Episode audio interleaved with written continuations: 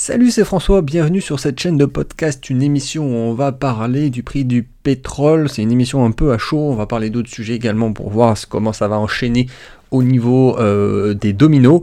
Donc le prix du pétrole, alors tu as sûrement dû le voir passer, mais si c'est pas le cas, parce qu'on a tous notre emploi du temps à notre niveau et on n'est pas forcément tenu au courant de, l'actualité à chaud comme ça, le prix euh, du baril du pétrole et c'est complètement effondré, donc il est tombé à zéro, puis il est devenu négatif. Euh, négatif, hein. surtout pour la première fois de l'histoire déjà, on n'a jamais connu un aussi bas, et après c'est tombé à des prix négatifs, donc j'ai reçu à Bamo 200 messages au moins, un message email me posant diverses questions de, qu'est-ce que j'en pensais, hein. du coup j'ai arrêté de répondre littéralement pour prendre mon micro et faire cette émission.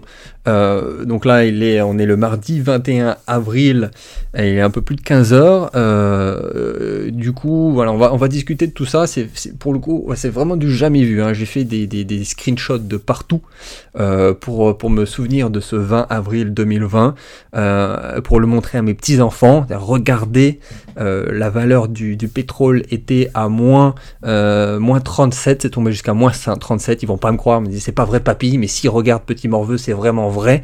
J'ai fait des screenshots voilà, pour, pour m'en souvenir. Donc le prix du pétrole est tombé jusqu'à moins 37 dollars et quelques centimes. Et en fait, c'est très simple à comprendre. C'est-à-dire que euh, forcément, on avait eu plus de transport, on a eu beaucoup moins aussi d'industries qui utilisaient du carburant, donc ce qui veut dire beaucoup moins de demandes, ce qui implique une première baisse, et puis au bout d'un moment, il y a un shift, c'est-à-dire que le, prix du stockage, tout d'un coup, devient supérieur à la matière première. Et c'est là que ça devient négatif.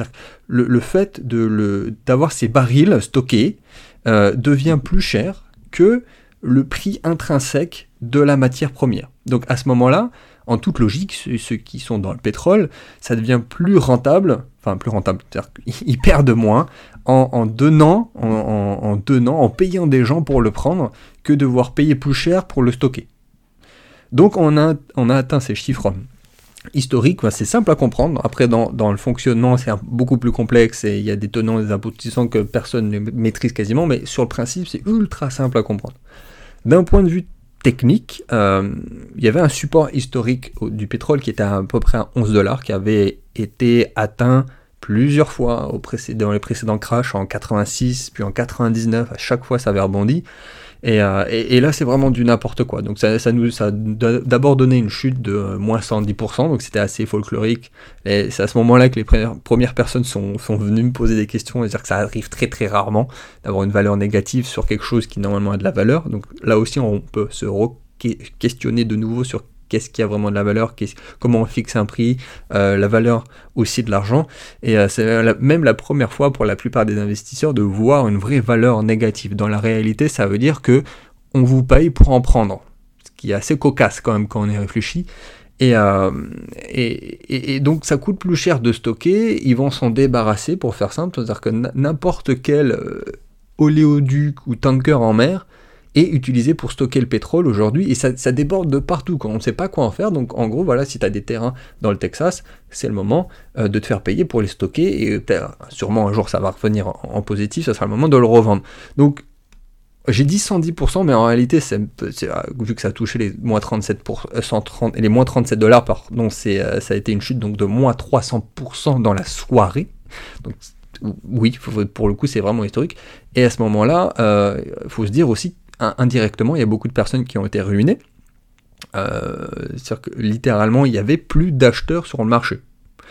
Il y a des fonds aussi qui ont dû perdre beaucoup d'argent, euh, pas mal d'entreprises aussi, avec des pertes d'emplois littéralement flash du jour au lendemain. Et, euh, à l'inverse, j'ai vu qu'il y avait la location de bateaux qui, a flambé jusqu'à x5. C'est-à-dire y a des bateaux, euh, c'était loué jusqu'à 150 000 dollars la journée pour pouvoir stocker. Donc ça s'explique de pourquoi, du comment euh, c'était plus cher à stocker que de, vendre littéralement. Donc la production, elle, à l'inverse, ça c'est important aussi de le comprendre, a seulement été diminuée de 10%. Euh, en, règle générale, ils sont pas cons, les, les gars dans le pétrole, ça en temps normal, ils ajustent la production en fonction de la demande, parce qu'il y a toujours un peu des variations. Mais là, c'est quand même étrange, ils ont juste demandé euh, une, baisse, une baisse qui était fixée de, 10%.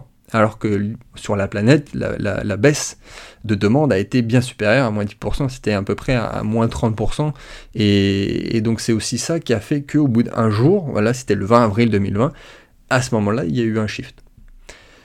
Mais euh, sinon, tout va bien, c'est-à-dire que l'économie va bien, les marchés financiers sont sains et pérennes, un baril coûte moins cher qu'un litre d'évian, tout va bien, hein, tout va bien. On a des taux négatifs, un baril négatif, tout va bien. Il y a certains qui arrivent encore à conseiller de se placer en bourse avec des scénarios optimistes, tout va bien. C'est assez ironique hein, pour ceux qui ne comprennent pas, il ne faut pas suivre ce genre de personnes.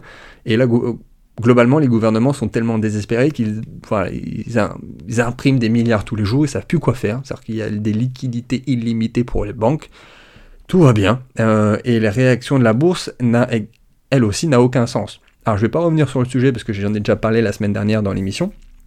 Euh, si tu ne l'as pas écouté, je, t'invite à le faire, mais très très rapidement, je parlais notamment de ma vision dans les mois à venir avec ce qu'on appelle potentiellement un dead cat bounce, qui normalement c'est un rebond qui fait que ça repart dans le vert. En général, ça dure un mois et demi, deux mois, si on regarde les précédents crash 2008, 2000 et ainsi de suite, pour repartir de nouveau dans le rouge, ce qui nous donne un plus bas en 2021-2022 pour une relance à ce moment-là. Donc voilà, si tu es vraiment euh, novice, t'avises pas, pas du tout, encore moins si c'est pour de long terme, à te placer là-dessus.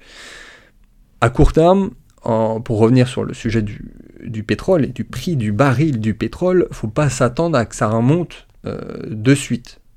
D'après moi, là c'est vraiment personnel, on n'a pas encore connu le pire. Ça c'est tout juste le début, c'est le début concernant le pétrole et forcément les dominos qui vont tomber et l'économie euh, qui, va au moins sur quelques semaines, euh, le problème va être le même. C'est-à-dire que pour le coup c'est vraiment un problème pratique entre la production, le stockage et la demande. Donc on ne prend pas de décisions hâtives euh, et, donc on évite de se placer. il y a aussi un lien direct, ça aussi je voudrais en parler, avec le dollar le dollar et le pétrole, euh, parce que historiquement, la, valeur et ce qui a fait le, le, fait que les États-Unis ont eu une hégémonie pendant des, décennies et un siècle et demi, c'est parce que le dollar était mondialement utilisé pour le commerce, pour l'économie, et notamment pour le pétrole. C'était beaucoup plus simple au final de se dire, ok, tout le monde va utiliser le dollar pour faire des transactions, notamment sur le pétrole, euh, que chacun se démerde et que ça soit très très compliqué pour, euh, pour les échanges. Donc vraiment, le dollar est directement lié au, au pétrole. Euh, de toute façon, j'avais indiqué le, le, mois dernier, ça tombe bien parce que j'avais conseillé à mes clients de sortir du dollar pour ceux qui suivent mon dernier programme. Là, on est en plein dedans, donc on peut dire que le pétrole, c'est une des seules choses qui donne une vraie valeur au dollar. Parce qu'en tant que tel, le fiduciaire, hormis la confiance qu'on met dans les billets, ça n'a pas de valeur. Euh, et un billet n'a pas plus d'une valeur qu'un autre billet avec un euro derrière. On va dire que quand même, il y avait une certaine valeur, et notamment sur le dollar, et c'était le pétrole qui était une des seules choses qui donnait de la vraie valeur au dollar. Donc entre le dollar qui vient de se casser la gueule comme jamais, et le fait aussi qu'il euh, y a quasiment plus de, crédits à la consommation qui, sont créés depuis plusieurs semaines, et notamment en dollars, eh ben le, crash est pas trop loin pour le dollar. Enfin ça c'est un autre sujet, mais clairement c'est euh, corrélé entre le pétrole et le dollar et l'économie, l'économie américaine et forcément derrière l'économie d'autres pays. Donc ce que ce que je pourrais anticiper, alors sans rentrer non plus dans des scénarios encore euh, cataclysmiques, mais c'est que le next step, c'est vraiment le crash des banques. Euh, c'est-à-dire que là, vraiment, on est au bout du bout, c'est qu'on vient de prouver encore une fois que l'économie, au bout d'un moment, enfin, ça échoue tout simplement, c'est vraiment l'échec de l'économie qu'on est en train de, de, démontrer par A plus B, et c'est juste une question de temps, en fait, pour que les banques soient affectées. Alors la vraie question, c'est à quel niveau? Est-ce qu'ils vont encore essayer de tirer sur l'élastique? Mais voilà, c'est pour ça encore une fois que je ne conseille pas de prendre une position sur le pétrole de suite ou sur la moindre chose et encore moins sur les marchés financiers. Euh, et de toute façon, hier, je l'ai dit à, quelques personnes qui m'ont posé des questions en premier, c'est-à-dire que tous les brokers ont bloqué la cotation euh, sur le pétrole. Alors pour répondre à une autre question aussi que j'ai vu passer plusieurs fois, euh, il y a, plusieurs façons de faire pour se positionner sur le pétrole, mais juste une petite précision, c'est de ne pas confondre une, action et un contrat, parce qu'il y a aussi pas mal de choses qui étaient, faites sur des contrats sur le pétrole. Euh, bon, ça se trade un peu de la même façon, mais en fait, quand tu achètes un contrat, en fait, tu es obligé de recevoir physiquement le pétrole. Donc attention. Entre bien faire la différence, même si au final tu peux trader que ce soit une action ou un contrat. Donc, autre point que je voulais mentionner, encore une raison supplémentaire où je suis très content d'être dans la crypto, d'être dans la sphère cryptoactive, d'être dans les crypto-monnaies, dans, évidemment dans les métaux précieux, d'autres investissements non corrélés à tout ça, même dans l'investissement dans des entreprises, plein, plein d'autres choses, dans des devises étrangères. Mais on va dire que là, c'est clairement, c'est l'hypocrisie totale qu'il y a dans le monde de la finance. C'est-à-dire que on a des experts old school en costard cravate avec des diplômes de partout qui nous disent "Oh, le Bitcoin c'est volatile, attention, c'est dangereux, blablabla." Alors que le Bitcoin, c'est la seule vraie valeur de confiance décentralisée, du peuple, et là je suis content d'être ma propre banque en fait avec le Bitcoin. Alors que de l'autre côté, on a les marchés qui, font n'importe quoi, on a des valeurs qui soient, enfin, soi-disant qui ont de la vraie valeur, pour le coup avec la définition de mot valeur, et, on se rend compte que bah, une valeur ça peut être négatif même, euh, même si ça représente quelque chose de physique.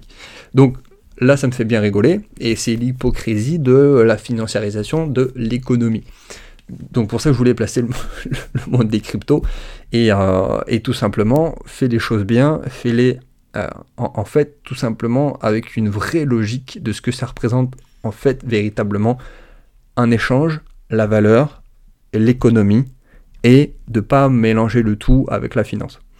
Euh, donc voilà, c'était une émission à chaud, euh, j'avais rien préparé, donc là ça va faire un, peu plus de 10 minutes. Euh, je, vois, en même temps que Trump est en train de tweeter sur le pétrole, c'est juste génial. bref, si tu as un avis à donner, si tu veux t'exprimer, tu as les commentaires comme d'habitude, donne-moi une prédiction du prix du baril à la fin de l'année, on va bien rigoler.